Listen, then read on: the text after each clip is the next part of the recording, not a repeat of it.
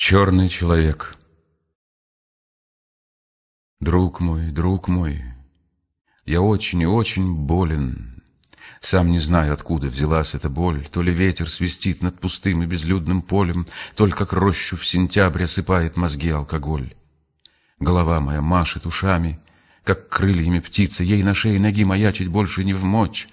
Черный человек, черный, черный, Черный человек на кровать ко мне садится, Черный человек спать не дает мне всю ночь.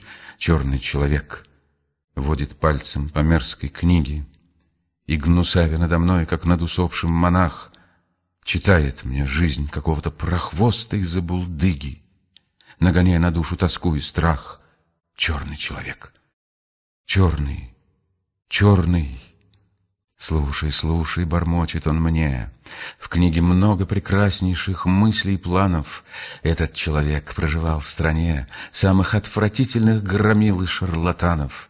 В декабре в той стране снег до дьявола чист, и метели заводят веселые прялки. Был человек тот авантюрист, но самой высокой и лучшей марки.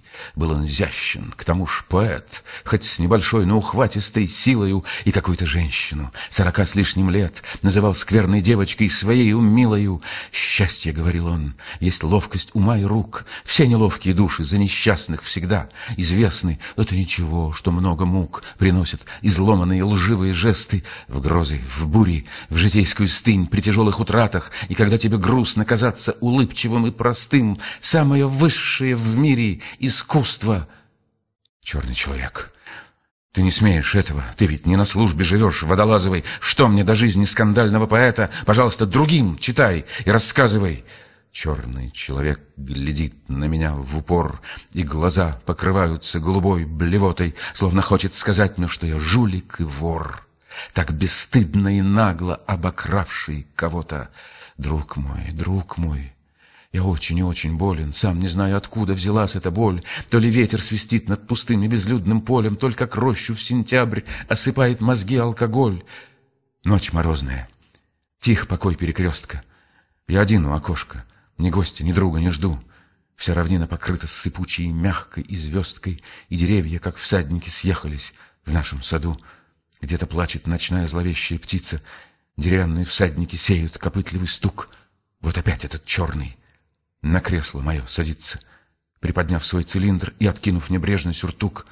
«Слушай, слушай!» — хрипит он, смотря мне в лицо сам все ближе и ближе клонится. Я не видел, чтоб кто-нибудь из подлецов так ненужно и глупо страдал бессонницей. Ах, положим, ошибся, ведь нынче луна. Что же нужно еще напоенному дремой мирику? Может, с толстыми ляжками тайно придет она, и ты будешь читать свою дохлую томную лирику.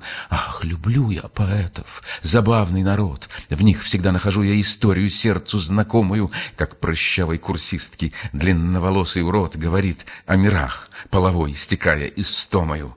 Не знаю, не помню. В одном селе, может, в Калуге, а может, в Рязани, жил мальчик в простой крестьянской семье, желтоволосый, с голубыми глазами. И вот стал он взрослым, к тому ж поэт, хоть с небольшой, но ухватистой силою, и какую-то женщину сорока с лишним лет называл скверной девочкой и своей милою черный человек. Ты прескверный гость. Эта слава давно про тебя разносится. Я взбешен, разъярен, и летит моя трость прямо к морде его в переносицу. Месяц умер. Синеет в окошко рассвет. Ах ты, ночь! Что ты ночь наковеркала? Я в цилиндре стою. Никого со мной нет. Я один и разбитое зеркало.